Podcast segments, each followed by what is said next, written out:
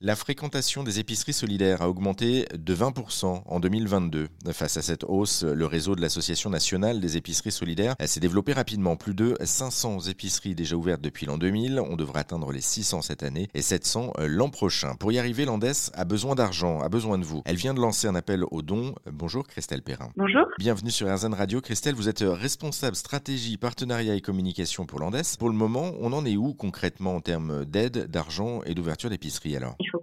Que bah, malheureusement, suite euh, aux crises successives et notamment à l'inflation, euh, il y a plus de personnes qui ont besoin de nous et donc il y a euh, de plus en plus d'épiceries solidaires qui se créent sur le territoire. C'est aussi lié à une tendance un peu de, on pourrait appeler la modernisation un peu de l'aide alimentaire, c'est-à-dire que nous on ne propose pas une aide d'urgence. les personnes qu'on accompagne ne vont pas avoir de colis alimentaires ou de repas préparés. Ils viennent faire leurs courses comme tout le monde dans des petits commerces qui leur sont dédiés. Et donc il y a quand même encore beaucoup d'endroits France euh, qui n'ont pas ce mode de fonctionnement et qui décident en fait de changer un peu leur euh, la façon de faire de l'aide alimentaire pour ouvrir une épicerie solidaire. C'est ce double facteur qui fait que le réseau se, se, développe fortement. Le ministère des Solidarités et des Familles a, réaffirmé son soutien justement auprès de vous. Elle a attribué 2,5 millions d'euros à l'association dans le cadre euh, du programme Mieux manger pour tous, mais ça reste encore insuffisant. Pourquoi? Aujourd'hui, en fait, on, crée de nouvelles épiceries solidaires principalement grâce à l'aide des entreprises et des fondations qui nous soutiennent. Mais du coup, on a aussi de gros besoins autour de l'approvisionnement de ces épiceries solidaires. Et donc, euh, cette subvention de Mieux manger pour tous, elle rentre dans ce cadre-là. C'est pour nous soutenir, pour acheter des produits qui sont ensuite distribués dans les épiceries solidaires, avec un cadre qui est particulier et qui nous intéresse particulièrement, qui est autour de l'alimentation durable. Donc, ça veut dire pouvoir donner accès à tous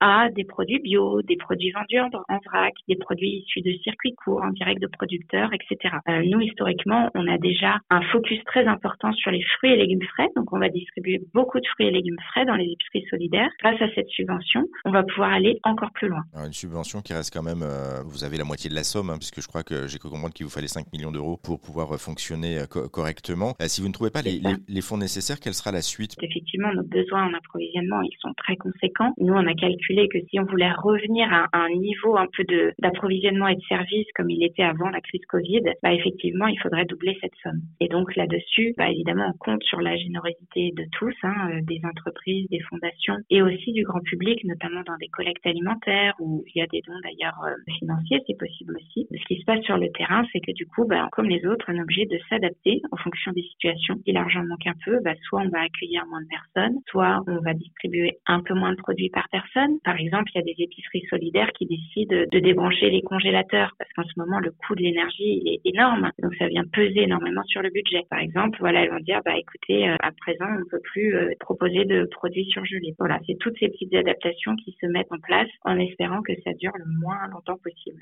Donc du coup, il faut aussi qu'on mette un peu la main à la poche et qu'on puisse aider euh, nous en tant que particulier, mais aussi en tant qu'entreprise, parce que du coup, qu'on soit particulier ou entreprise, ou même une fondation, on peut vous donner un coup de main. On fait comment concrètement? Oui, alors nous, on, a des partenariats et les, entreprises ou les fondations sont nos partenaires historiques hein, avec lesquels on peut faire beaucoup de choses. On peut soutenir la création de nouvelles épiceries solidaires. Ils peuvent nous soutenir euh, en faisant des dons de produits. Nous, on a des entrepôts logistiques qui sont capables de collecter des produits et de les redistribuer aux épiceries solidaires. Ou on peut aussi monter ensemble d'ailleurs des programmes euh, thématiques pour aller plus loin aussi sur la sensibilisation et l'accompagnement. Par exemple, dans des épiceries solidaires, on fait des rencontres avec les producteurs, des visites euh, à la ferme pour les enfants pour qu'ils comprennent d'où viennent les produits qu'ils consomment. On n'a pas juste en fait un rôle d'urgence, en gros, d'accès à l'alimentation, mais aussi de la sensibilisation via du mieux manger pour tous. Eh ben, en tout cas, mieux manger pour tous et, en étant solidaire. Eh, merci beaucoup Christelle Perrin pour donner justement, euh, vous pouvez aussi vous euh, entrer en action pour en, savoir plus sur cet appel lancé par l'Association nationale des épiceries solidaires également. Et eh bien, on vous a mis toutes les infos, c'est à retrouver sur notre site internet rzn.fr.